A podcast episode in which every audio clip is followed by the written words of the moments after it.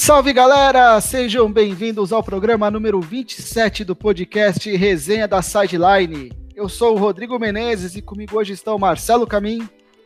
Fala galera, sejam bem-vindos. E Marco Souza, o Marcão. Oi galera, olá a todos. Isso aí, chegamos à semana número 13 da NFL. Uh, já estamos no último mês de temporada regular. Infelizmente, essa porra de tempo passa muito rápido e a gente acaba ficando, a gente acaba vendo o fim da temporada cada vez mais próximo e o início das trevas do período sem jogos de futebol americano se aproximando aí. Mas a gente tem bastante assunto aí. Essa semana teve alguns tópicos aí interessantes, né? O surto de Covid-19 que adiou uh, inúmeras vezes uh, Ravens e Steelers, que acabou resultando em alterações no calendário da semana 13, e a gente viu um, um jogo não ser adiado e com uma questão tanto quanto polêmica, né? Broncos e Saints foi jogados com o Broncos tendo apenas quarto, quarterback, o, na verdade o quinto quarterback à disposição, um jogador que foi reserva no, no college, numa universidade não muito tradicional, né, Wake Forest, e que acabou sendo colocado ali de um dia para o outro, tendo que aprender um playbook e ir para o jogo. Vou começar pelo Marcão. Marcão, você acha que esse jogo deveria ter sido adiado? Você acha que houve um erro da NFL por parte do nessa questão, no né, tratamento em relação ao Broncos, né? Porque a, a gente viu o Ravens e Steelers sendo adiado inúmeras vezes e a gente não viu o mesmo tratamento dado para o Broncos. Uh, você acha que eram as mesmas circunstâncias e você acha que houve um erro da NFL? Olha, Rô, pensando pela parte esportiva, óbvio que foi ruim. É, foi, foi um jogo bem fraco, inclusive. Eu, como torcedor do New Orleans Saints, acabei acompanhando o jogo como um todo. Foi terrível, foi, foi assim um pouco constrangedor assistir o que aconteceu com Denver. É, a gente não pode negar que eles tiveram bastante força é, interna para disputar aquela partida, uma partida que não tinha nem clima, inclusive, para ser jogada, mas ela aconteceu. É, a parte de justiça, nos termos corretos, eu acho que ela, ela, ela foi feita. Eu acho que o jogo, o jogo aconteceu porque no, no, no, caso de Baltimore e Pittsburgh, havia um caso de, um, de uma proliferação do, do, do, do, Covid, muitos jogadores contaminados, a, a, a, possibilidade real de que os jogadores do, do Baltimore passassem para os de Pittsburgh, alguns jogadores de Pittsburgh também contaminados com o Covid. Então esse jogo teve que ser postergado algumas vezes. No caso de Denver, foi uma imperícia, uma, uma falha inclusive de comunicação, uma, uma, parte estratégica muito errada que Denver acabou tendo, de colocar os quarterbacks no mesmo lugar e lembrando, a, a, ideia era um dos caras poderia estar contaminados e o contato entre eles era possível e por isso que todos tiveram que ser uh, isolados, né, que não pudessem jogar é, nesse momento. Então, na parte prática mesmo, foi feita a justiça, teria que haver o jogo.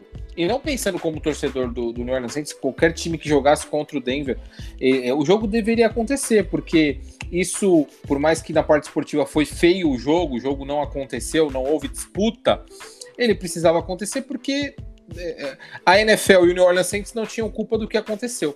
Então essa parte eu acho que foi feita a justiça esportiva. Na parte da moral, da ética e tudo mais, eu acho que é uma discussão um pouco maior. Na minha opinião, o jogo deveria acontecer como aconteceu.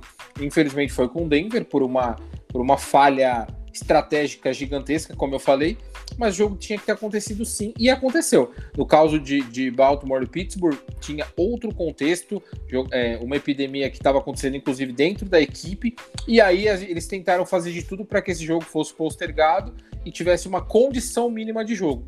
E no caso de Denver, é, é, não era assim, não era uma pandemia que estava atacando na equipe, sim, uma imperícia, um erro de cálculo dos quarterbacks e da equipe como um todo para que eles não tivessem, eles pudessem ficar pelo menos afastados um deles para que a, o, o, ele pudesse ter condição de jogo. Então foi uma falha do Denver. Eu acho que isso é bem predominante e o jogo deveria ter acontecido sim, foi o que aconteceu. É, na parte ética, muita gente reclamou, mas eu acho que não, não cabe argumento. Nesse caso, o jogo deveria ter acontecido e foi o que houve.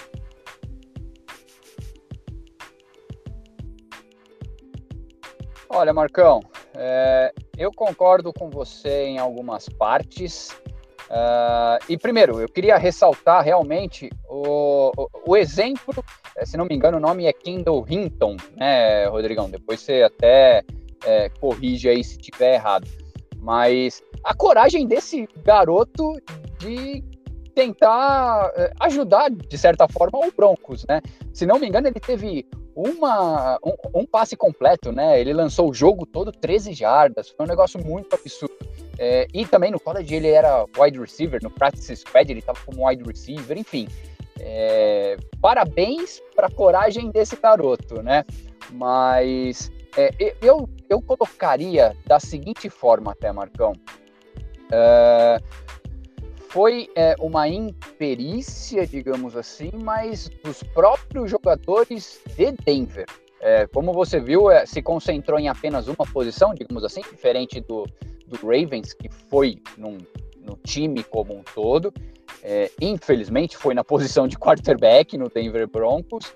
É, então, na minha visão, assim, vamos culpar o, o é, vamos uh, dar uma lição para os jogadores, realmente, vamos culpar os jogadores em si, é, mas não o Denver, o time como um todo. Né? A gente tem outros jogadores também e tudo mais. Que nem você falou, foi um jogo péssimo né, para o lado de Denver, foi um jogo muito ruim. Uh, não vou dizer que ah, se tivesse o quarterback titular seria melhor, às vezes contra o Saints. É, o Saints é um time muito forte, Denver Broncos não está vindo tão bem, mas é, na minha visão, o, o jogo ele poderia sim ter sido adiado, é, como tivemos com uh, Steelers e Ravens, é, mas uma punição é, muito mais forte para os jogadores. É, eu sei, o Rodrigo pode até é, esmiuçar o assunto, mas é, eu tenho certeza que é, tanto o Denver Broncos como o Baltimore Ravens serão multados, né, as equipes serão multadas.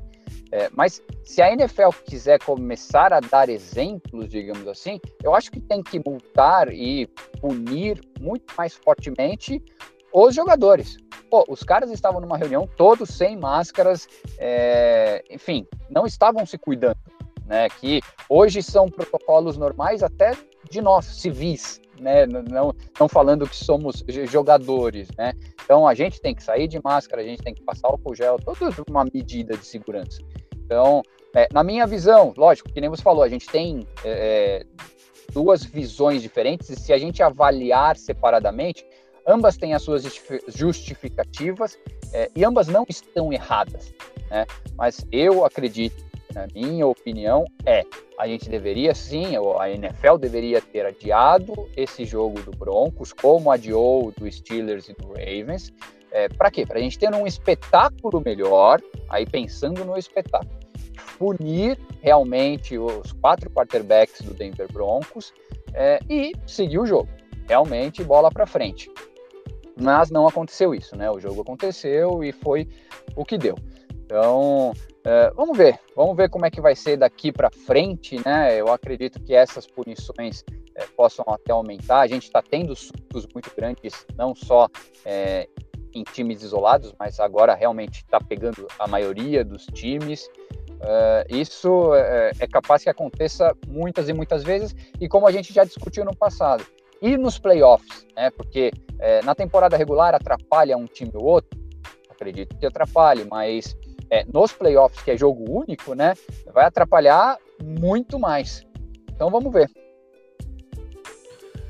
É, vou, eu como torcedor, vou falar aqui bastante como torcedor do Broncos, tá? Até mesmo para que as pessoas entendam um pouco essa situação.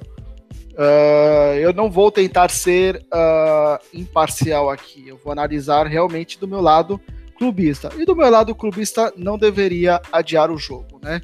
Quando a gente põe no papel por que, que pode ou não pode adiar, uh, ou deveria ou não, eu vejo, ah, puta, adiar, seria legal pelo espetáculo, seria legal uh, ah, para que o, o, até mesmo quem dá o Hinton pudesse se preparar melhor, uh, pensando muito no, na qualidade do jogo.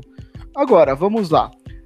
Os times fazem as reuniões entre os jogadores de cada posições. Então, o grupo de wide receiver se reúne, o grupo de running back se reúne, o grupo de quarterback se reúne. Nessas reuniões, o protocolo manda que todos usem máscaras. E o que é certo? Pare e pensa, você é o quarterback de uma franquia.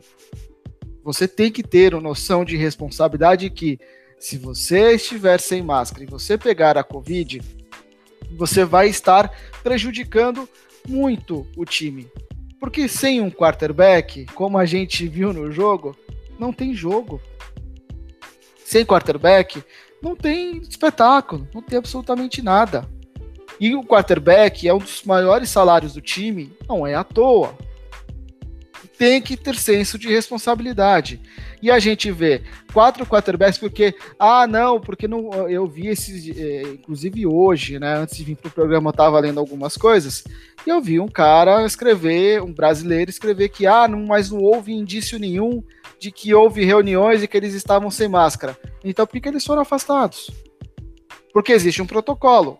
O protocolo diz: Uh, o jogador que tiver Covid, isso aqui será afastado. Assim como as pessoas que tiverem tido contatos de risco, contatos próximos e de risco com esse jogador, com essa pessoa. Se você tem um familiar, a esposa de um jogador testou positivo para Covid, ele tem que ficar pelo menos cinco dias afastados para que ele possa garantir que ele não vai pegar a doença e não vai espalhar ela no vestiário.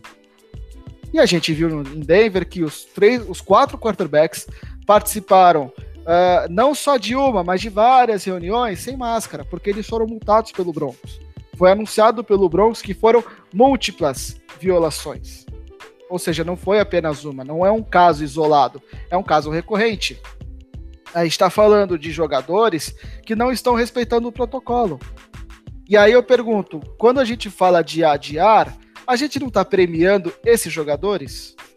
porque está falando, olha, tá bom, existe o protocolo, uh, todas as outras posições até agora na NFL, uh, ah, um jogador é afastado por cinco dias ou por mais, né, o período de, de quem testou positivo é no mínimo 10 dias afastado, mas vários jogadores ficaram afastados e, e, os jogos não foram adiados, só foram adiados os jogos em que teve um surto ou uma suspeita de surto dentro da equipe de modo que garantisse que os jogadores não iriam transmitir a doença para os rivais ou para a equipe de arbitragem. Ah, mas lá atrás, o Patriots, quando teve o Ken Newton e o Stephen Gilmore, foram apenas dois casos e adiaram os jogos. Sim, e a NFL mudou os protocolos, mudou a forma de atuação depois daquele episódio para evitar que mais jogos fossem adiados. Que só fossem adiados jogos que fossem estritamente necessários para garantir a segurança dos atletas, garantir a segurança dos árbitros, que tem árbitros ali que são grupo de risco, têm idade mais avançada. E o Broncos não respeitou, os quarterbacks do Broncos não respeitaram os protocolos. Então você vai premiar o time. Ah, mas o time não tem nada a ver, não? Os, os quarterbacks não participam das reuniões sozinha, tem o técnico de quarterbacks ali. Por que, que ele não chegou e mandou todos usarem máscara? A partir do momento que você tem membros da comissão técnica que são coniventes, é a responsabilidade do clube. O clube é culpado, sim. Então vai premiar um clube que faz um, um time que faz um, uma coisa dessas, sabe? Não faz sentido. Outra coisa, quando surgiu a notícia de que eles ser, os jogadores seriam afastados, o Santos já estava voando para Denver. E o protocolo uh, sugere que as equipes fiquem o, me, o menor tempo possível na, nessas localidades quando viajam para evitar ficar exposto ou para evitar expor. Então você ia fazer como? Sinceramente, se adiasse o jogo para segunda-feira, o quarterback, o quarterback seria o Kendall Hinton. Se adiasse para terça-feira, seria o Kendall Hinton. E se adiasse para quarta-feira, aí, aí, talvez o Drew Locke pudesse jogar, que na quarta-feira estava liberado. Mas seria justo com o resto da NFL? Você virar e falar que não, olha, a gente não tá adiando o jogo de ninguém, mas se for o na posição de quarterback a gente vai adiar? Não, acho que tá errado. Por mais que o espetáculo fique prejudicado, uh, o que é certo é certo.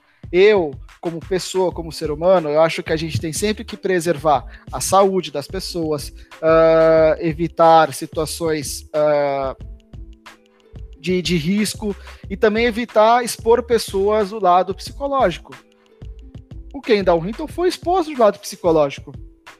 Só que aí a, a, culpa tem que cair em cima do Denver, não foi a NFL. A NFL não tem absolutamente nada a ver com isso. E não adianta comparar o, o que aconteceu em Denver com o que aconteceu em Baltimore. Baltimore houve um surto, tá? E ambas as equipes, só respondendo a pergunta que o Marcelo fez, até para encerrar o meu, o meu comentário, uh, tanto Denver como Baltimore devem ser punidos, e devem ser punidos de forma exemplar, porque foram do, duas quebras de protocolos identificada e, e, entre aspas, documentada. Né? No caso do, do Ravens, os, o próprio Ravens puniu o preparador físico deles por ter participado de uma atividade com vários jogadores sem máscara. E ele pode ter sido o transmissor primário lá dentro, o cara que passou a doença para os demais jogadores, e aí acabou que foi um passando para o outro a partir de então. Uh, e no caso do Denver, reuniões dos jogadores sem, sem máscara. Então, são ambos casos em que a, a, violação do protocolo está clara, documentada e os próprios times reconhecem. Então, eu acredito que a multa deva ser aplicada e deva ser aplicada de forma uh, pesada, no mesmo nível que foi aplicado em cima do Saints, apesar de eu ter achado que o Saints, depois daquela vitória no Buccaneers, em cima do Buccaneers, e que os jogadores ficaram fazendo festinha dentro do vestiário sem máscara e próximos um do outro, com o head coach presente, a multa, a punição foi até branda. Tá? Deveria, deveria, por exemplo, suspender o, o Champeito por alguns jogos, uns dois, três jogos, para ele aprender que ele, como head coach, ele tem que ser o primeiro a virar para a galera não fazer aqui, não ter aquele comportamento. E aí, eu só deixo claro até para o Marcão, para os torcedores do Saints, que não é perseguição contra o Saints e o Payton. É simplesmente de existe um protocolo uh, e o, a pessoa mais responsável do time tem que ser o head coach, porque ele é quem manda em todo mundo. Se ele participa da, de uma festinha, de uma comemoração uh, do vestiário com a galera aglomerada, ele está passando pano para o comportamento errado. Eu acho que isso daí é deplorável. Então, acho que deveria ter tido uma punição maior para o Saints e para o Champeito naquele episódio. Assim como acho que tem que ter uma pena pesada para Denver e para Baltimore. De novo, eu estou sendo clubista, porque eu estou aqui falando o que eu acho que tem que acontecer com o meu time. Eu acho que o, Denver errou feio e eu, como torcedor do Denver, fico revoltado com, a, com as atitudes que o corpo técnico e os jogadores tiveram. Certo? Marcelo, quer falar alguma coisa? É, quero aproveitar isso daí, Rodrigão, essa situação que você expôs, uh, não só do, do Saints, mas é, o sentimento como um todo. A gente está falando de um esporte, é, é, emoção, tudo é envolvido, né? É, é eu não estou querendo justificar a, a, a situação que, que, que, o Saints causou dentro do vestiário, digamos assim. Mas aí eu vou retornar essa pergunta para vocês dois. Vocês não acham? A gente tem protocolos aí, maravilha, a NFL está sendo é, tentando seguir é, da forma mais restrita possível é, essa situação toda, mas é, não deveria ter alguma coisa muito mais pesada ou punições muito mais fortes em relação a isso, no sentido de, ó, porra, a gente tá falando de Covid desde o começo da temporada, só que a gente já viu na semana 11 Saints fazendo isso. Na semana 12, temos é, Ravens e Broncos. E entre outras semanas aí, quando já foram adiados jogos e tudo mais. É, vocês não acham que isso é, pode haver? Não sei, Marcão, o que, que você acha? É, eu acho que a gente já passou por 12, é, 12 rodadas e, e muita coisa foi feita.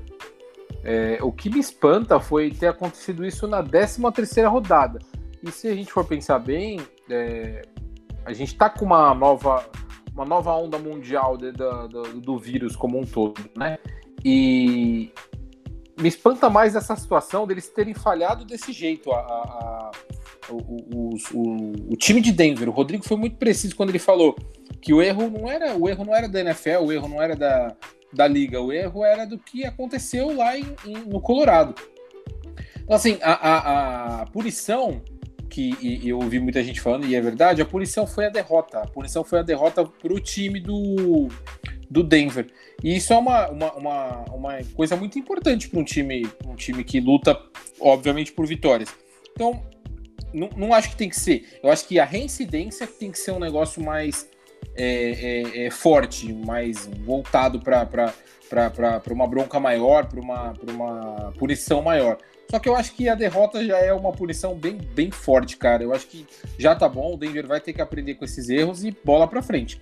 A continuação disso vai ser o que o Denver vai pegar a direção e continuar. A partir de agora ele vai ter que entender que uh, foi uma falha grotesca e os times vão ter que não só o Denver, tá deixando bem claro, os outros times também, sim, é, entender que é, é, todo cuidado é pouco, porque a NFL tá de olho e ela não vai é, conciliar com alguns problemas como esse. Então, eu acho que, no final das contas, a punição é, que foi cabível, ela. É, não julgando o mérito, né? Mas ela foi ok. Só que foi a, a, punição maior foi a derrota do jogo, que é muito mais séria. Né, Rodrigo? O que, que você acha? Eu acho que já como, como falamos, né, estamos na 13 terceira semana já e eu acho que os times têm que estar inseridos no, numa realidade, na realidade que eles estão vivendo, no mundo que eles estão vivendo. E já foram 13, 12 semanas que os times passaram respeitando protocolos, os protocolos sendo alterados, os times uh, tendo tempo para entender os protocolos e executá-los. Eu acho que, beleza, a derrota é uma punição, mas uh, existia alguma. A chance do Denver ganhar do Saints também não era tanta assim. Acho que a derrota era, é uma consequência da força dos times atualmente na temporada. Eu não vejo a derrota como uma punição. Eu acho que a punição do Denver é ter se exposto a uma situação de jogar sem ter chance de ganhar. Mas para mim isso é uma punição ainda muito branda.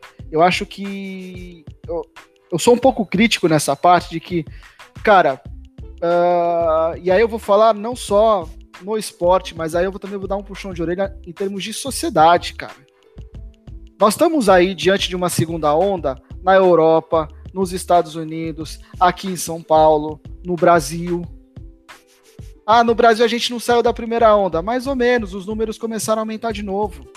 Os números chegaram num patamar alto, mas controlável, que era, que era metade do, do que estava acontecendo no auge. E nós estamos aumentando de novo. E por quê? Porque existem os protocolos e as pessoas estão relaxando. As pessoas estão achando que, ah, não, tudo bem, eu não, não, não cumpri o protocolo. A coisa está melhor, já está passando. E não está passando. Os protocolos existem para que sejam cumpridos. Até a gente ter a porcaria da vacina pronta, e seja a vacina chinesa, inglesa, americana, de Marte, de Vênus, ou de onde é que quiser que seja essa vacina, de onde, de onde vier. Enquanto não tiver a vacina e as pessoas não começarem a ser vacinadas, não adianta. Não adianta desrespeitar protocolos. Você vai estar tá se expondo, você vai estar tá expondo as pessoas da sua família, você vai estar tá expondo o local, o local onde você trabalha. Agora, para e pensa, é, o lugar onde a gente trabalha, onde a gente vive e tal, não sei o quê, é um volume financeiro baixo. A NFL movimenta milhões. Esses jogadores ganham muito dinheiro. É uma liga extremamente importante, é uma liga vista pelo mundo todo. Então, assim, se, o, o, quanto mais você ganha, mais responsabilidade você tem que ter nessas horas, porque aí sim, uh, quando você faz o seu time entrar em campo sem condições de ganhar, como foi o caso do Broncos, cara, isso tem um custo. Ah, mas o time tem pouca chance nessa temporada. Tem mesmo. Tem mesmo. Mas, cara, tem que ter responsabilidade. E a, eu acho que a punição, mesmo que seja o primeiro caso, tem que acontecer. Eu acho que outros times já foram punidos, né? O, o Saints já foi punido, o Raiders já foi punido, o Titans já foi punido. Pô, precisa, uh, se for esperar todo, todos os times cometerem a primeira falha para poder aí sim receber a multa, nessa altura do campeonato, acho que aí a gente está passando pano para irresponsabilidade de adultos, porque ali os jogadores mais jovens têm 21 anos e legalmente já são adultos mesmo nos Estados Unidos. Então, eu sou a favor de que se tenham punições e as punições sejam cada vez mais pesadas. Ah, mas é a minha primeira, dane-se. o time da tua divisão já tomou multa por conta desse comportamento. Você teve a chance de aprender com o erro deles. Você quer, quis cometer o seu para aprender? Dane-se. Vai ser multado do mesmo jeito. Diga lá, Marcão. Exatamente. Exatamente, cara. Eu acho que a questão da reincidência, ela tem que ser uma reincidência global, do, do, do todo. Então, assim, você viu o que o Denver fez e você vai e faz uma coisa similar ou faz algum erro é, próximo a isso, a punição tem que ser para todos. Então, assim, não é porque só porque o Denver fez, o Denver que tá lá com a lista, listinha, não. Eu acho que tem que ser uma coisa, como você falou, é, mencionou a sociedade, uma coisa que envolve muito mais do que apenas a parte esportiva e a parte do jogo. É, cara, a gente está falando de uma pandemia mundial de que é saúde pública que as pessoas têm que se preocupar também com isso. Óbvio que é uma coisa muito maior, a gente vai falar de, aqui não é questão política nem nada, mas uh, se os jogadores não entenderem isso, isso vai extrapolar para a família, para outros lugares e vai ser pior. Então essa essa essa punição se acontecer, ela tem que acontecer dentro do time, dentro da divisão, dentro da conferência e dentro da NFL. Que sirva de lição o que aconteceu em Denver para todos os outros times, desde a da AFC para a NFC e para todos. Eu acho que a, a, a, o entendimento que tem que ter aqui é que a gente tem que lutar junto. Foi uma punição muito severa, ok, mas agora os times têm que entender que é muito mais do que o esporte, é uma coisa de, uma, de saúde pública. Exato, é uma coisa global. Só um último recado antes da gente mudar de assunto. Uh, parem, vamos parar um pouco de culpar as autoridades, de culpar governos, de culpar isso, aquilo. Se a gente já sabe que o vírus está por aí, está se espalhando, uh, somos nós, pessoas individuais, que temos que fazer a nossa parte para que o vírus não, aumente, não, não, se espalhe por aí em velocidade assustadora, que mais pessoas morram e tal. Se todo mundo é, respeitar os protocolos e se proteger, pode ser que ainda algumas pessoas peguem, mas vai ser muito menos. Não adianta ficar culpando político porque, ah, não, aconteceu tal coisa, ficar tentando levar como se fosse uma questão de azar. Uh, não, todos nós somos responsáveis pela nossa segurança e pelas pessoas que estão próximas a gente sabe? Então, uh, por isso que eu, não, eu sou a favor que não se alivie na NFL, essas tem que punir todo mundo, sabe? Não tem que passar pano para ninguém e tem que mostrar exemplo, tem que dar exemplo para a galera. Não pode, não pode isso acontecer numa liga milionária.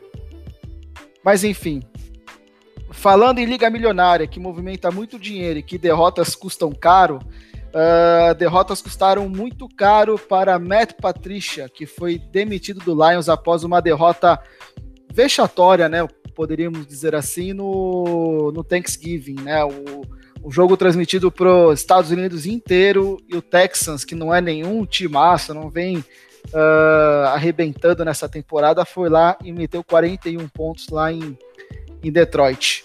Uh, Marcelo, uma demissão justa, uh, injusta? O momento foi certo, não foi? Como é que você avalia essa demissão do Matt Patricia? Ô, oh, Rodrigão, agora você põe vários cenários aí que a gente tem que analisar, né? É, na minha visão, eu acho que foi uma demissão justa, sim.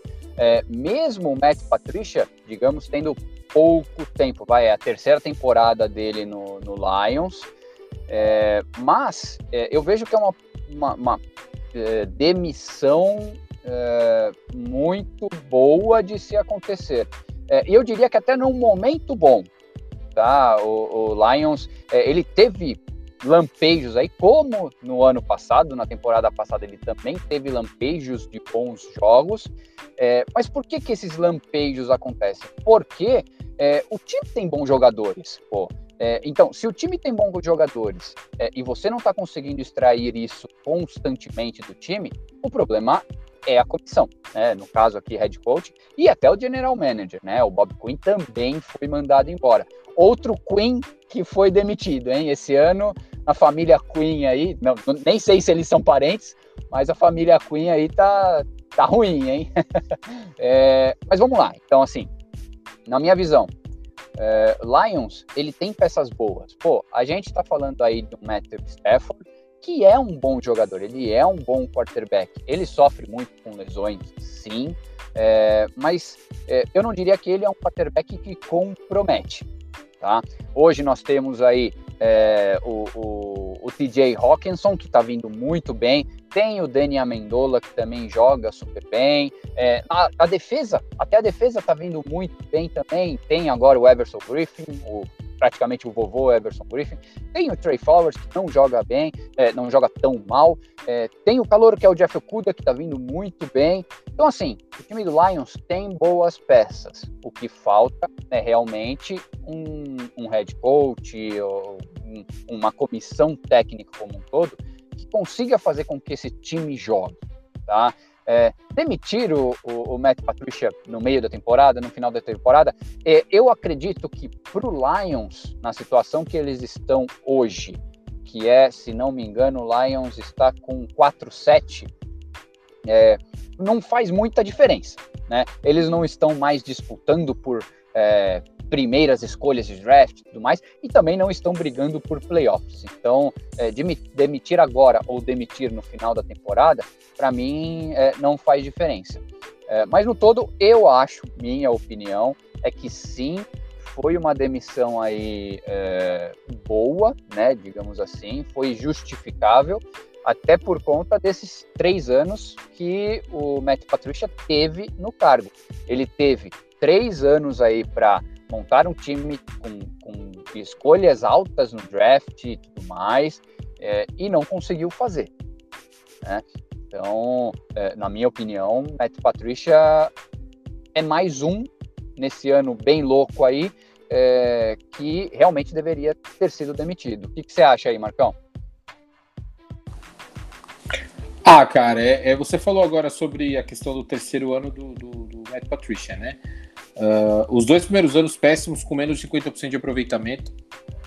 E a campanha, como você falou, realmente 4-7, eh, obviamente abaixo, né? Uh, e ele estava sendo muito pressionado, inclusive, pela direção. O Detroit Lions é interessante, ele nunca é um, único time que acho que nunca foi para o Super Bowl. É, e, e, é um dos, dos times que há muitos anos não ganha a divisão, inclusive. É um time que tem muitos problemas. Uh, em que parece estar numa divisão fortíssima, que na minha opinião é uma divisão forte, quando tem Minnesota jogando bem e principalmente com a dinastia do Green Bay, que a gente acaba nem falando muito, mas é verdade, Detroit tem que ser muito fora da curva para conseguir alguma coisa. E, como você falou, ele, ele tem algum, algumas peças interessantes do time que não podem ser é, desconsideradas para alcançar voos maiores. Matt Stafford, como você falou, o, o Tini Hexon, que é um Tyrande muito, muito, muito bom, teve escolha alta de draft, inclusive. E, e a defesa do, do, Detroit, ela foi muito decepcionante. Ela, ela é uma defesa decepcionante, sim. Foi, teve a aquisição de Jeff Okuda agora como no draft. A gente achou que ia dar uma melhorada, inclusive, na defesa como um todo, e não aconteceu. Então, a liga com o Matt Patricia não aconteceu. O, o, time do Detroit também não é a maior maravilha do mundo, ele tem muitas dificuldades, muitas, muitos buracos para se, se encaixar, mas o Matt Patricia pare, me parece que depois de duas temporadas e meia não era o cara para isso. Ele teve 13 vitórias e 29 derrotas à frente da equipe, um empate, mas eu acabei mencionando isso. E é a sexta, ele tem a, a sexta, o sexto pior aproveitamento desde que foi contratado na NFL como um todo. Então, assim, ele teve muitos problemas, muitos mesmo. É óbvio que não adianta falar de estatística aqui, quem acompanha a gente muito, muito sabe, inclusive, os, os, os dados sobre o que tem acontecido. Mas o Detroit tem que entender o que ele quer para as próximas temporadas. A partir de agora, é, é, recomeçar do zero novamente, tentar trocar os jogadores com salários mais altos para tentar refazer a equipe que é, isso é, é, muito comum que acontece uh, uh, na, na, na, na, liga lá da NFL.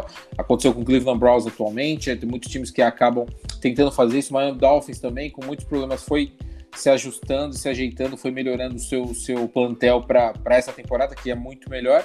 Então eles têm que entender o que eles querem, porque o time é, é um time com uma, com uma com um mercado que não é um dos maiores, mas é um time muito tradicional. E o Detroit está passando vergonha há muito tempo nas temporadas. Então, uh, por mais que não seja o, o, o, ideal, eu acho que a saída do Matt Patricia era questão de tempo.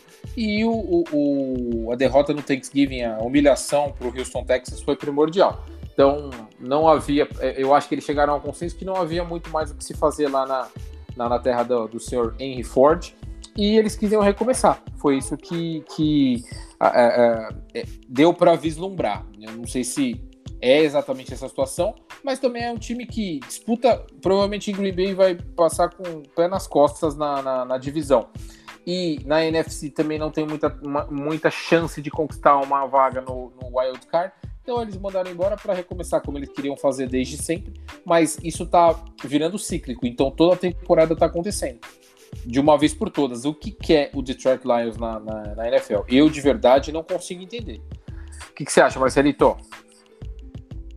Ah, cara, eu, eu vou te dizer que é, acredito que seja a maldição uh, do Bill Belichick. O que, que você acha? Porque tem um técnico aí que foi assistente dele ou qualquer coisa do tipo, tá se dando bem, né, na NFL, cara. Puta que pariu, coitados. É, e outra, se a gente pegar o currículo do Matt Patricia, ele tem três Super Bowls, né, cara? Não é qualquer coisa. O que, que você acha aí, Rodrigão? cara, é, realmente parece ser uma maldiçãozinha aí do do Bill Belichick, né? Mas vamos lá, um pouco analisando essa situação do Matt Patricia, né? Uh, o Marcelo até falou do Dani Amendola, que contra o Texas estava machucado, assim como o Kenny Golladay, assim como o DeAndre Swift, e são jogadores que são muito importantes para esse ataque do, do Lions, que foi, acho que, a principal decepção nesse jogo contra o, o Texas, é que o ataque não conseguia produzir e a defesa não segurou também o ataque do Texas, mas Uh, de certa forma, o, o jogo, esse placar foi ficando cada vez mais elástico perto do fim só. Durante boa parte do jogo, o ataque do Lions esteve em condições de deixar o jogo sempre, uh, sempre próximo de um empate, sempre próximo aí de uma. de, de, de, estar dentro do jogo, dentro de uma posse de bola e poder decidir no final. E o ataque não conseguia aproveitar essas oportunidades. Então a gente vê aí um, um time que foi meio que inofensivo contra um, uma defesa que não é uma das melhores da NFL, tá longe de ser, tem bons nomes, mas realmente o Texas essa temporada tá uma situação muito feia. E o Lions conseguiu perder para o Texas. Então, isso pesa muito na hora de uma demissão. Uh, o fato de ser transmitido em prime time para os Estados Unidos inteiro também pesa. Eu acredito que o Matt Patricia já estava uh, com os dias contados antes desse jogo. E a demissão foi: ah, beleza, passamos vergonha uh, em rede nacional, então vamos mostrar para a torcida que nós estamos comprometidos com o projeto e tal, não sei o quê. Vamos tentar criar um fato novo, blá, blá, blá, blá. Bom, resumindo, a diretoria do Lions deu uma de Lions Futebol Clube uh, e demitiu sem ter convicção, sem ter absolutamente nada em mente, só demitiu para falar que demitiu. Eu acho que a, a, demissão em termos esportivos ela é justa, mas o momento assim é totalmente inapropriado na minha visão. Uh, estamos entrando na semana 13, faltam quatro jogos daqui até o final do ano. Lions praticamente não tem mais chance de playoffs. Deixa o cara até o final da temporada ali, sabe? A não ser que tenha uma grande questão envolvendo o vestiário e você perceba que esse time pode dar mais, em último caso, você vai perder todos os jogos, vai ter uma escolha boa de, de draft. Então, pense um pouco assim no, no globo, no, no, no, global, né? Um pouco mais no, no todo. Eu, eu sou meio contra. Eu acho que na NFL é muito difícil você ter um time que demite o treinador durante a temporada e dê certo, sabe? Porque você. O número de jogos é muito pequeno para que uh, um treinador só vai ser demitido se a situação do time estiver muito ruim e, e só vai dar resultado no milagre. Então, eu não entendi. Eu não entendo muito a lógica de alguns times. Tudo bem, eu, e aí eu vou até citar um pouquinho o Adam Gaze, né? A gente brinca que o Adam Gaze tem que ser mandado embora e tal, não sei o quê. Mas eu acho que se você não mandou nas primeiras seis semanas, a partir daí segura até o final da temporada. Então eu acho que o Dan Quinn e o Bill O'Brien até foram demitidos, uh, até concordo com a demissão deles e tal, não sei o que, porque os times vinham muito mal. E, cara, já não era dessa temporada, já vinha apresentando problemas. O caso do Bill O'Brien, as atitudes dele na post, na, na, na, na off-season foram deploráveis, né? Tipo, ele desmontou a força do time, acabou com a força. E ok, aí eu entendo a demissão de, desses personagens, né? Mas o cara, o Matt Patrícia, o Adam Gaze, já estão no momento, cara, no final da temporada, demiti-los não vai mudar nada, vai mudar a posição do draft do time, e às vezes você pode mudar uma posição do tipo, olha, que eu ia pegar um jogador excelente, eu não vou mais pegar.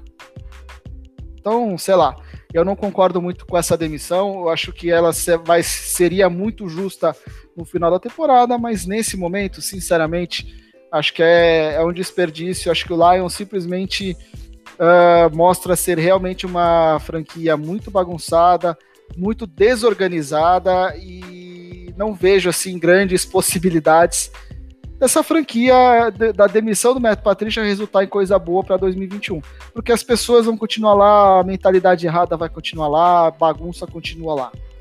Então, mas tudo bem, fim da linha Matt Patricia, ele não realmente não tinha mais condições de continuar no cargo, porque três temporadas e uma pior que a outra, ainda que nessa temporada tenha demonstrado uma evolução, mas ainda é muito pouco perto do que se espera de um head coach da NFL e se espera de um cara que uh, em New England teve um trabalho excepcional como coordenador defensivo. Marcão, quer comentar alguma coisa? Oi, uma, uma das coisas, desculpa, tava, tava no mudo aqui, tava ouvindo você falar, e uma das coisas que você me falou, que, que, eu, que eu prestei bastante atenção, é sobre a questão do, dos times não ter planejamento nem para a questão do draft. Às vezes a questão do, da saída do, do, do Matt Patricia criar um fato novo, do time começar a vencer e acabar sendo, sei lá, uh, ah, 7-9 na temporada, acabar tendo uma escolha que é alta, que não é alta, perdão, que é mais para frente no draft acaba se perdendo como um todo. Não, não, acho que é o caso do Detroit agora precisar de um quarterback, de precisar de algum jogador pontualmente nesse caso, uma escolha tão desesperadora. Mas o time precisa se reestruturar. Então, às vezes, o, o, o que o Jets está fazendo, que na minha opinião é o que o Jets está fazendo, de manter o Adam Gaze, criar um 0-16 para que é, realmente a gente seja realmente a primeira escolha no draft e recomece o time como um todo. E o Detroit, com essa situação, pode acabar fazendo isso, que foi muito do que aconteceu com o Atlanta Falcons no ano passado. O Atlanta Falcons, com o mesmo Dan Quinn, jogou mal o começo da temporada toda e nos últimos sete jogos ganhou seis. Ou seja, ele foi fazendo isso que eu falei, ele vai, acabou ficando, se não me engano, foi realmente 7-9 e, e, se prejudicou no, no final de uma escolha eventual no draft. Então, os times também têm que se atentar a isso. Por isso que eu falei que eu não enxergo o planejamento que o Detroit quer. Se ele quer tancar para fazer escolhas boas no draft e recomeçar o time, se ele quer, ah, realmente quer tentar ganhar nessa temporada para se provar e eventualmente pegar uma última vaga do wild card, então você não consegue enxergar o que eles querem fazer. Que esse que é o ponto que eu, que eu tô vendo. E o Adam Gaze no, no Jets é um caso muito claro de um cara que o time está querendo realmente perder tudo para que lá na frente consiga uma escolha, uma, uma escolha boa de, de draft, eventualmente a, a, primeira escolha, e recomece o time como um todo, que é o que o Detroit não está sabendo fazer. Exato, e assim, uh, eu acho que a questão dos times tancarem é, é muito mais uma questão de torcedores do que realmente dentro da própria franquia, tá? Acho que isso acaba muito mais a, os torcedores uh, ficando, entre aspas, felizes que o time tá perdendo, vai ter uma escolha alta de draft, do que uh, realmente uma, uma decisão realmente estratégica do time. Por exemplo, eu vejo muita gente falando, ah, o Jets está mantendo o Adam Gaze porque eles querem a primeira escolha. Uh, se primeira escolha garantisse qualquer coisa, vocês acham que eu acho que teriam muito mais times uh, perdendo de. Teriam, teriam muitos times perdendo de propósito no final da temporada só para poder uh, terem a primeira escolha, certo? E a gente não vê isso acontecendo. A gente vê, às vezes, times brigando para valer. A gente viu recentemente o Jaguars dando um trabalho absurdo para o Packers, né? Então, essa lógica do tancar é muito mais para nós de torcedores, tá? Uh, então o Jets não tá fazendo, não tá mantendo o Adam Gaze porque acha que com o Adam Gaze a primeira escolha do draft está garantida. Eles estão mantendo o Adam Gaze porque assim, tá bom, mas mandá-lo embora agora vai resolver alguma coisa? Não. Então, mantém o cara e vamos, e vamos ver o que tá lá na frente.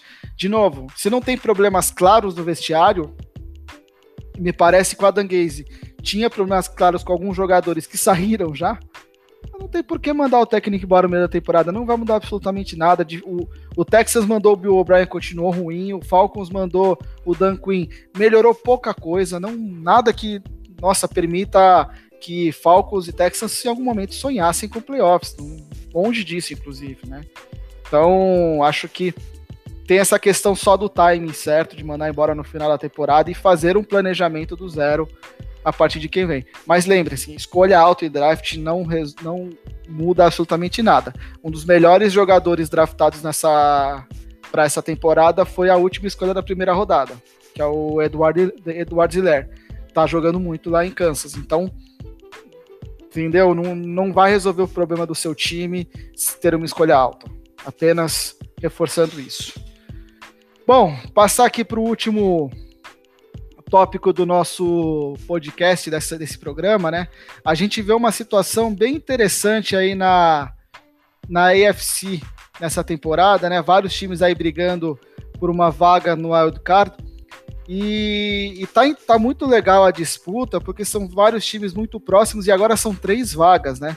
E a, muita gente ainda tem chance aí de garantir uma vaguinha, né? Vou citar alguns que estão uh, mais firmes nessa briga, né? O Miami Dolphins, Indianapolis Colts, Cleveland Browns, Baltimore Ravens e Las Vegas Raiders, né? Acho que são esse. Não vai fugir muito desses times, obviamente, mas é uma disputa interessante, uma disputa legal aí. Uh, Marcão, como é que você enxerga essa disputa e quem você acha que são os favoritos aí para ficarem com as três vagas? Olha, Rô, eu, eu puxei aqui a, a, a, classificação e eu vou falar uma coisa que eu penso, não, não, sei se vocês vão concordar ou não com isso, mas vamos lá. Uh, ah, para mim, os, os campeões de divisão, divisão já estão definidos para mim. Eu acho que o Pittsburgh Steelers não perde mais a divisão, Kansas City Chiefs também não. Para mim, o Tennessee Titans vai ser o campeão também da, da, da, divisão e o Buffalo Bills. Então, esses quatro são os classificados, na minha opinião, em primeiro lugar nas, nas suas. Pittsburgh, inclusive, para mim, vai manter a, a, o seed 1, porque tá, tá jogando um, um, bom, um bom futebol americano, eu acho que tá merecendo. Uh, aí você falou sobre, para mim, na minha opinião, assim como você falou, são quatro, cinco times para três vagas. Cleveland Browns, Miami Dolphins, Indianapolis Colts, Las Vegas Raiders e Baltimore Ravens, todos têm chance. Eu elenquei aqui rapidinho, né? Não vou ficar gastando muito tempo com isso. E eu, eu vim olhar a tabela de todos os times. Se você olhar a tabela do Cleveland Browns, por exemplo, a tabela do Cleveland é bem difícil. Eu não acho ela tão simples, não. O Cleveland vai pegar Tennessee Titans, depois o Ravens, aí enfrenta o Giants e o Jets. E o Giants, dependendo, não sei como é que se o Daniel Jones vai estar e numa vertente que eu acho que tá melhor, não vamos negar, e o Jets daquele jeito que a gente sabe. E finaliza com o Steelers com uma, uma chance real de, de fazer 16-0. Então, é um, é um para mim, é um, uma tabela bem difícil. Para mim, eu acho que é uma, a mais difícil desses cinco times. Uh, Baltimore Ravens, na minha opinião, é o que tem a tabela mais é, a, a, tabela relativamente mais simples. Vai enfrentar o Cowboys, o, o, o Cleveland Browns, o Jacksonville Jaguars, o Giants e os Bengals. Eu acho que é uma, uma tabela bem acessível. Então, o Baltimore, que não está jogando bem, está com muitas dificuldades, teve esse problema do Covid, eu acho que é uma. Um, dá para ter uma, um renascimento aí devido à tabela que ele tem. O Miami Dolphins e o Indianapolis Colts também tem tabelas que, para mim, não são fáceis. O Bengals, que nesse caso não tem mais jeito. O Kansas City Chiefs, que eu acho que vai ter, obviamente, um jogo dificílimo. O Patriots, que é uma caixinha de surpresa nessa temporada, mas enfrenta o Raiders e o Bills. Ou seja, vai enfrentar um time na penúltima rodada, na, na, na rodada de Natal, pra, vai enfrentar o Raiders, que é provavelmente o time que vai estar disputando com ele uma vaga. E Indianapolis Colts, que para mim foi a decepção da, da, semana passada, que deveria ter ganho, ganho de, de, de Tennessee Titans para é, não tá sofrendo o que vai sofrer agora, ele vai acabar, ele vai ter o Steelers na, na, na frente e o Raiders também. Então, o uh, que, que quer dizer com isso? Esses times eles têm uma tabela, uma tabela, uma tabela relativamente difícil, mas eu acho que no final das contas, o time que tem a tabela melhor para vislumbrando o futuro é o Baltimore Ravens. Então, se o Lamar voltar e o time é, é, encaixar uma boa campanha, eu acho que o Baltimore volta assim com força. Desses cinco times, para o Marcelo e você falarem também, Rô, desses cinco times, eu acho que o Baltimore, o Indianapolis Colts e o Miami Dolphins são os três favoritos, não, não favoritos que eu torça, mas são os times que eu acho que vai, vão ter chances de passar para a pós-temporada. Então, Miami Dolphins, Indianapolis Colts e Baltimore Ravens na, na pós-temporada. Infelizmente, Las Vegas e o Cleveland não passando. Mas é palpitômetro total, é mais pela, pela tabela mesmo. E mostra o equilíbrio, como você falou, da NFC. Então, ou seja, vai ter time bom que vai ficar fora da, da, da pós-temporada. Então, olho, achei que o Baltimore não ia conseguir, mas olhando a tabela, eu tô bem otimista em relação ao time lá de, de Baltimore, sim. Marcelão, o que, que você acha? É, vamos ver, né, Marcão? Você deixou quase nada para gente comentar aqui, todos os fatos você já expôs, mas, é, cara, eu é, divirjo da sua opinião um pouco, tá? Eu, eu concordo com todas as, as, tabelas que você falou, realmente a do Baltimore Ravens, é, digamos que é um pouco mais fácil, é, mas até pelo jogo que o Ravens está mostrando e vem mostrando nas quatro, três últimas é, partidas aí. Cara, e aí, lógico, opinião minha, mas eu sinceramente já tiraria eles dessa disputa. Eu sei, é o Baltimore Ravens, tem Lamar Jackson e tudo mais, é, mas o time mostrou algumas fragilidades. Lamar Jackson, é, é, com o passe, por exemplo, é uma delas. Então, é, eu não, não, colocaria o Baltimore Ravens nessa. E não me estranharia se no jogo com Browns, que o primeiro jogo entre é, Baltimore Ravens e Cleveland Browns foi uma lavada do Ravens, o Browns, é, não vou dizer que ele vai devolver uma lavada, mas ele ganhar, mesmo que dificilmente, aí por poucos pontos, por menos de uma posse de bola, é, o Browns ganhe do Baltimore Ravens. Mas eu concordo que a, a, a o, o, calendário do, do Browns é um, o mais difícil que tem aí, porque vai pegar times muito fortes. O próximo, por exemplo, é o Tennessee Titans, que está vindo muito forte, Derrick Henry aí esmagando todo mundo. Mas é, não vou tirar é, é, os méritos do Browns, porque tem peças boas, mostrou que consegue jogar, tem jogo corrido também, como o Tennessee Titans tem. É, então, aparenta ser uma briga muito boa. É, só que aí voando baixo aí, vindo pela tangente, eu colocaria assim o, o Colts, o Indianapolis Colts. Eu vejo ele como um time muito forte, muito mais do que o Baltimore Ravens aí brigando para o Wild Card.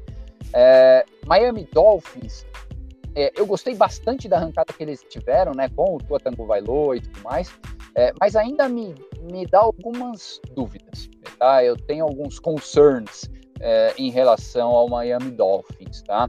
É, e o Raiders, pelo último jogo que ele fez, cara, olha, é, achei difícil, tá? Então, é, na minha visão, como que eu colocaria aí até o seed de wild card? Colts, eu colocaria, é, o, o, Cleveland Browns como segundo é, e Miami Dolphins voando baixo. Raiders, Raiders e Ravens é, eu deixaria eles aí um, com um ponto de interrogação muito grande. É, e principalmente nos dois, nos dois QBs. É, de novo, não estou falando que Lamar Jackson é ruim, ele ganhou MVP ano passado e tudo mais. É, Derek Carr, a gente já sabe que ele tem altos e baixos, né? Vamos ver como que vai ser o próximo jogo. Tá certo que vai ser contra o Jets, mas podemos ter uma zebra, né? É, e Baltimore Ravens, cara, o Cowboys é, já é um time que não. Tá certo que na divisão deles eles podem tudo ainda, mas é um time que não tá brigando muita coisa. Pode dar trabalho. É, eu diria que esses dois próximos jogos podem ditar muito o término da, da temporada. Aí falando de AFC, né? Se Baltimore Ravens perder pro Cowboys ou realmente sofrer em cima de Cowboys e Raiders perder pro Jets, cara, eu realmente colocaria Colts, é, Browns e Dolphins aí no wild card.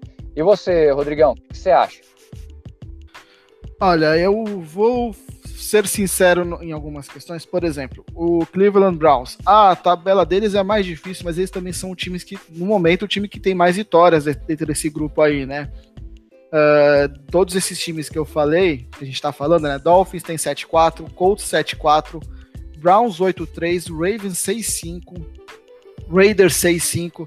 Então, assim, uh, ok, a tabela é complicada? É complicada. Mas eu vejo aí Cleveland em condições de ganhar contra o Giants e contra o Jets e chegar num 10-6. E, e, eu acredito que 10-6 uh, eh, é um número que permite que o time possa realmente sonhar aí com os playoffs, né? Além do mais, eu acho que a, as fraquezas do Baltimore Ravens já estão mais do que expostas aí. É uma defesa muito forte, mas é um ataque que depende demais do jogo corrido. Então, um time que se preparar para parar esse jogo corrido pode dar, pode se dar muito bem aí. Eu acho que, por exemplo, o Ravens ganha do Cowboys, ganha do Jets, ganha do, ganha do Jaguars, dos Giants e do Bengals. Mas eu garanto que ganha do Browns? Não, eu não garanto. Porque pelo que esse time do Ravens vem jogando nas últimas rodadas, nos últimos jogos, esquece o jogo contra os Steelers. Foi um jogo sensacional do time. Eu fiquei até muito decepcionado com o que o Steelers não mostrou no jogo. Mas o Ravens não me dá garantia nenhuma de que esse, que esse calendário é fácil e que ele vai vencer o Browns e que ele vai ficar na frente do Browns na, na divisão. Entendeu? Então, se o Ravens tiver 4-1 e o Browns 3-2, pronto, o Browns já fica na frente. Esse duelo entre Browns e Ravens pode determinar muita coisa. Se, o, se Cleveland ganha o jogo contra Baltimore e Cleveland vai jogar em casa, eu acho que já ele se praticamente se garante nos playoffs sabe? E vai enfrentar também na última rodada um Steelers já classificado, porque o Steelers pode é, uma vitória do Steelers garante os Steelers na, nos playoffs já nessa rodada, né? E o Steelers já entra classificado. Eu acredito que uh, na última rodada Big Ben será poupado, porque nós estamos falando de um quarterback que tem um histórico muito grande de lesões, muitos problemas físicos. Então, por que, que o Browns não pode sonhar? Eu tô apostando em Cleveland nos playoffs, tá? Eu acho que Dolphins tem boas chances. Eu acho que o Raiders é quem tem uh, mais controle aí sobre a sua própria situação, porque ele pega Colts, ele pega Dolphins, e isso é muito importante para um eventual empate, empate entre esses times. Mas vale lembrar também algumas questões aqui, tá? Uh, Dolphins ainda tem chance de ganhar a divisão em cima do Bills e o Colts ainda tem chance de ganhar a divisão em cima do Titans. Então, isso também joga uma pressão extra e uma motivação extra pro lado desses dois times. Tá? Uh, dito isso, o que, que eu acho? Nós vamos ter uns playoffs com Browns, Colts e Dolphins tá? A minha aposta nesse momento é essa. Eu acho que o Raiders oscila demais e eu acho que o Ravens está se complicando aí nos últimos jogos. Uh, não estou acreditando muito nesse time. Posso queimar muito a minha língua. Estou me expondo demais aqui, mais do que o Marcelo se expôs no 11-5 do Browns. Mas eu tô achando que o Ravens, infelizmente, não vai chegar nos playoffs. Uh, você queria falar 11-5 no Browns, é que você ficou com medo, entendeu? Olha, eu tenho um pouco de. Tem um pouco de verdade nessa frase, mas não. Eu acho que eu, não botava tanta fé nesse time do Browns. Ele continua oscilando demais, mas ele tem demonstrado também uma solidez em algumas, alguns aspectos que uh, credenciam esse time a, a sonhar realmente com 11-5, a sonhar com playoffs, né? A gente está falando que o, de um time que tem um jogo corrido muito forte, que mesmo quando o Nick Chubb se machucou, o jogo corrido ainda continuou bem com Karim Hunt. Então, uh, a gente sabe que tem, uma, tem qualidades nesse time que podem fazê-lo sonhar. Uh, a questão é que eu não acredito neles para Super Bowl. Né? Acho que dos playoffs eles não têm muitas condições, porque aí vão pegar times mais completos, com um jogo muito mais sólido que o deles e tal. Isso tem impacto, mas eu acredito sim em Dolphins, Colts e, e, Browns nos playoffs, muito pelo que o Ravens está passando, muito pelo que o Raiders não está jogando, está oscilando. Eu acho que nesse momento são dois times que têm que primeiro se reestruturar e não à toa nesse momento são os dois times que estão ficando de fora aí do, dos playoffs, né? Então eu acho que o, o, Raiders tem uma chance contra o Jets, mas depois pegar Colts, Chargers, Dolphins e Broncos. É, é muito jogo complicado, muito jogo duro em que o Raiders até tem favoritismo contra Chargers, Dolphins por jogar em casa e Broncos, mas eu não, não dá para botar a mão no fogo pelo que o time não vem jogando, né? O, a derrota contra o Falcons expôs demais as fraquezas, as limitações desse time, principalmente do senhor Derek Carr, que Uh, eu acho que o único cara que realmente acredita que o Derek Carr pode ser um, um grande quarterback na NFL nesse momento é o David Carr, que é o analista que é irmão dele. Porque o resto, acho que nem o próprio Derek Carr acredita mais nisso. E eu acho que o Dolphins tem uma, tem uma tabela mais dura, mas é um time que tem uma defesa desses times é, é, é, junto com as defesas de Colts e de Ravens, as defesas mais sólidas, né? Então eu acho muito difícil o Dolphins aí se complicar nessa classificação, mesmo que tenha dado oscilado um pouquinho, mas ainda acho que esse time do Dolphins pode mostrar mais do que os outros. Ele tem mais para dar do que os outros. Talvez só o Ravens tenha condições de dar um pouco mais que, que Dolphins aí. Alguém queria é, comentar alguma coisa? Eu queria, rapidinho, Rô. É, mas eu acho que entra muito no que você falou, na minha, na minha opinião, tá, gente? Isso aí não é verdade absoluta, todos sabem disso. Mas sobre a questão dos três caras que eu acho que vão passar nesse caso, são os três times que, para mim, têm os quarterbacks melhores entre os cinco. Para mim, o Tua será um, um quarterback melhor. O, o Philip Rivers, que eu tenho muita restrição, mas eu acho que é um bom quarterback. E o Lamar são melhores que o Derek Carr e o Baker Mayfield. Porque Cleveland tem uma ótimo, um ótimo jogo corrido, mas peca muito quando o Baker tem que fazer alguma coisa. Um, quarterback não, dá, não passa para touchdown há muito tempo. O Las Vegas tem o Derek Carr, que é muito inconstante. Ele, ó, cara, ele teve uma melhor absurda esse ano, a gente tem que falar isso. Mas a questão é, os outros três, para mim, são melhores do que os dois. Mas é só por isso. Na minha, foi, foi uma, uma visão. O, o, o todo, o, o, Miami Dolphins tem é uma grata surpresa nessa temporada. Tem muitas melhorias que, que houveram, sim. Defesa jogando muito bem. O Tua como esse jogador que, que é realmente de, definitivamente vai estar na NFL. O Colts com uma defesa fantástica, com o DeForest Buckner voltando, a defesa melhorando como um todo, e o ataque jogando um pouquinho melhor, eu acho que dá para lutar sim para essa pós-temporada. E o Baltimore, que como o Rodrigo falou, tem que jogar melhor porque não tá jogando bem. Então, com o Lamar correndo e jogando melhor, passando mais a bola, Marquis Brown tem que voltar a jogar a bola, o, o, o, o, time tem que correr mais. O Mark Ingram sumiu nessa temporada, eu acho que, sinceramente, eu não vi se ele estava confundindo ou não, mas eu acho que essa questão dos três quarterbacks melhores que os outros dois, na minha opinião, são os reais motivos para que eu acho que vão passar para a pós-temporada. Mas, como eu disse, sem verdade absoluta, é uma, uma informação do que eu acho que possa acontecer. É, eu só discordo num ponto, Marcão, de que o Baker Mayfield não, é, ele não tá. Eu acho que ele é o mesmo nível, por exemplo, passando a bola, que o Lamar Jackson. Acho que até o Baker Mayfield é um pouquinho melhor. E ele no último jogo fez dois touchdowns, e o problema vem nessa estatística que eu vou dar. Jarvis Landry, oito recepções, 11 vezes foi alvo. Daí em diante, não teve nenhum jogador que foi alvo mais de três vezes não falta qualidade por Baker Mayfield necessariamente, faltam peças. Então eu acho que eu entendo o seu argumento, eu só estou tentando reformular e falar que o problema não é o Baker Mayfield, o problema são peças. Da mesma forma como o Lamar Jackson também tem um pouco desse problema no Baltimore, da mesma forma que o Philip Rivers vem sofrendo um pouco com esse problema em Colts. É, a gente estava tendo a discussão no nosso grupo nessa semana eu acho que desses times, não tem nenhum que é assim que você fale, não, esse time eu confio que vai vai chegar daqui até o final, vai ganhar tudo, vai jogar muito bem e vai se classificar para os playoffs. Acho que não tem nenhum desses times é confiável. Eu acho que a final de conferência, da final da AFC, se nenhum desastre acontecer, se nem Patrick Mahomes nem Big Ben se machucarem, é Steelers e, e Chiefs. E nesse momento, pelo que vem jogando, eu acho que é um tende um pouco mais pro Chiefs do que pro, pro Steelers. Apesar de eu ter lá no começo falado que para mim o Steelers ia chegar nos playoffs, ia chegar uh, no Super Bowl e ia ganhar o Super Bowl.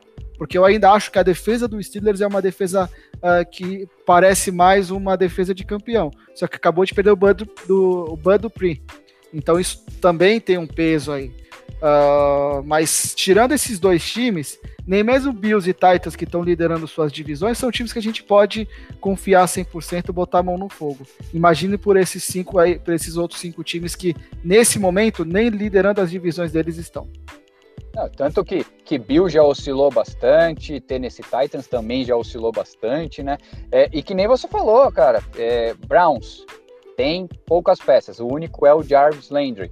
Uh, o Baltimore Ravens deveria ser o Mar Marquise Brown, aí o principal recebedor. Uh, Colts, a mesma coisa também, T.Y. Hilton. Então, você uh, vê que as deficiências desses times que estão brigando são praticamente as mesmas, né? Browns o quê? Tem um ótimo jogo corrido. Uh, Ravens tem o quê? Um ótimo jogo corrido. Até o Titans tem o quê? Um ótimo jogo corrido. Então, uh, os as jogadas, né? O estilo de jogo de cada um é muito parecido, né? Exato. E aí eu acho que assim, o, tanto o Titans como o Bills estão liderando as divisões e, e, são mais confiáveis que esses times. Por quê? Porque eu acho que o maior problema deles, a maior fraqueza que eles vêm demonstrando não é necessariamente no ataque, é uma inconsistência na defesa. E que quando for resolvido, né, e eu imagino que vai ser resolvido em, em curto espaço de tempo, acho que o Titans, por exemplo, já vem mostrando uma evolução nos últimos dois jogos, assim como o Bills parece ter dado uma encaixada melhor nas suas peças, são times mais prontos para chegar aos playoffs. Esses outros times, você vê, uh, o jogo aéreo não funciona direito, o jogo corrido uh, é extremamente necessário. Acho que no caso do Dolphins, o Tua tá sofrendo um pouco a inexperiência. Então, são times que você vê, tem sempre alguma coisa muito boa, mas a gente consegue achar algo, algo assim mais preocupante. Uh, eu acho que Titans e Bills, eu não, o que é preocupante nesses dois times é menos do que é no, nos demais times. Por isso que eu também, inclusive, eu acho que nesse momento fica difícil imaginar que esses times não vão ganhar suas divisões, né? Eu acho que o Titans tem aí o caminho aberto para ganhar a AFC Sul e o Bills está com o título da AFC Leste nas mãos já. Então, acredito que são times mais prontos para playoffs, pensando assim, Super Bowl, essas coisas. Óbvio, não estão no nível de Chiefs e Steelers. Né? Acho que a gente tem uma AFC equilibrada, mas a gente vê menos times brigando pelo Super Bowl, que é uma característica da AFC. A AFC tem, sempre teve super times, e nesse momento tem dois super times, e é uma diferençazinha para os outros. Mas por que os outros não podem sonhar, né? Eu acho que a NFC já é, um, já é o oposto, são muito times parelhos, é, que é difícil hoje a gente chegar e falar assim, quem que tá em condições aí de Super Bowl, né? Uh, hoje, talvez Packers, Saints, sei lá, nem dá para botar a mão no fogo por Packers e Saints no Super Bowl, mesmo que sejam os dois melhores times da, da divisão, da, da conferência neste momento, né? Calma, calma, deixa para semana que vem. Isso a gente discute semana que vem. Pô, então falando e deixa para a semana que vem, vamos deixar agora os demais assuntos, demais comentários para próxima semana, que já vamos chegando ao fim do nosso programa número 27. Agradecer a participação de todos, agradecer a participação de vocês dois. Considerações finais, começando pelo Marcelo. Bom, Rodrigão, Marcão, de novo, agradeço sempre a vocês. É, agradeço a vocês, nossos ouvintes, que estão nos acompanhando, não só aqui, mas nas nossas redes sociais também. É, se você ainda não conhece, segue lá, Instagram, arroba resenha da Sideline e Twitter, arroba da underline sideline. É, aproveitando também, nós estamos com um novo canal no YouTube, pode procurar lá resenha da Sideline. É, tá bem no comecinho, são poucas coisas que tem, é, só duas lives, mas a ideia é a gente começar a fazer conteúdos novos, vídeos curtos e tudo mais, é, para começar a interagir muito mais com vocês. Beleza? Galera, até a próxima semana. Um abraço. Marcão. Valeu, meus amigos. Obrigado por mais um episódio. Muita coisa legal, muita coisa acontecendo na NFL. E a gente, é, nessa bolha que a gente está vivendo de falar só sobre o que aconteceu referente ao Covid, poder falar de um esporte tão legal é, é, é bem motivador. Espero que estejam gostando sim, que a gente cada dia está aprendendo a falar um pouquinho mais sobre isso, que haverão algumas coisas que a gente vai ter que buscar mais, isso é melhoria a cada dia. Mas a NFL é apaixonante, eu espero que a gente continue nesse projeto muito tempo ainda. Agradeço a todos e muito obrigado, um abraço. Isso aí, muito obrigado então novamente a todo mundo. Um grande abraço e nos vemos na semana que vem. Até mais, tchau.